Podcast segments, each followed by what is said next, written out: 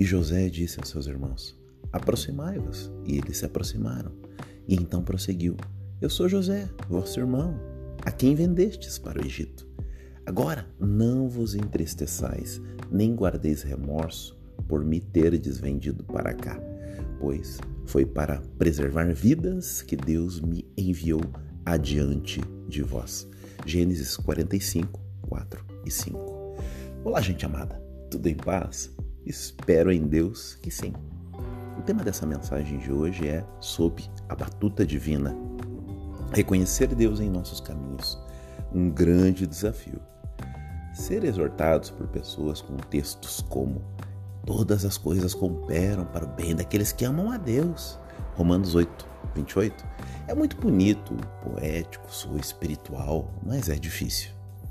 É difícil lembrar desse princípio durante o luto, as perdas, divórcios, desemprego. E nos perguntamos: isto está colaborando comigo? Se José pudesse falar conosco no dia de hoje, ele diria que sim. Ele quase foi assassinado pelos seus irmãos.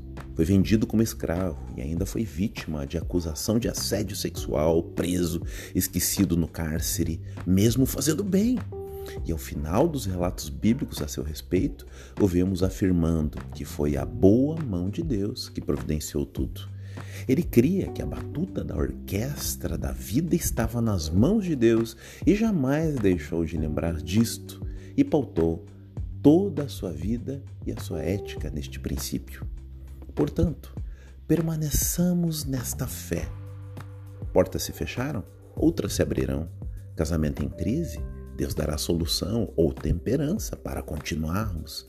A doença visitou, Ele pode curar. Ele não curou?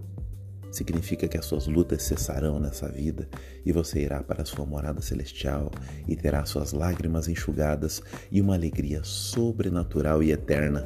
Sim, sim, José tem razão.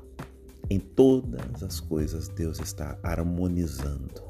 Basta agirmos como Ele, adorando a Deus e fugindo de toda a aparência do mal. Essa é mais uma mensagem com amor ao seu coração, em nome de Jesus.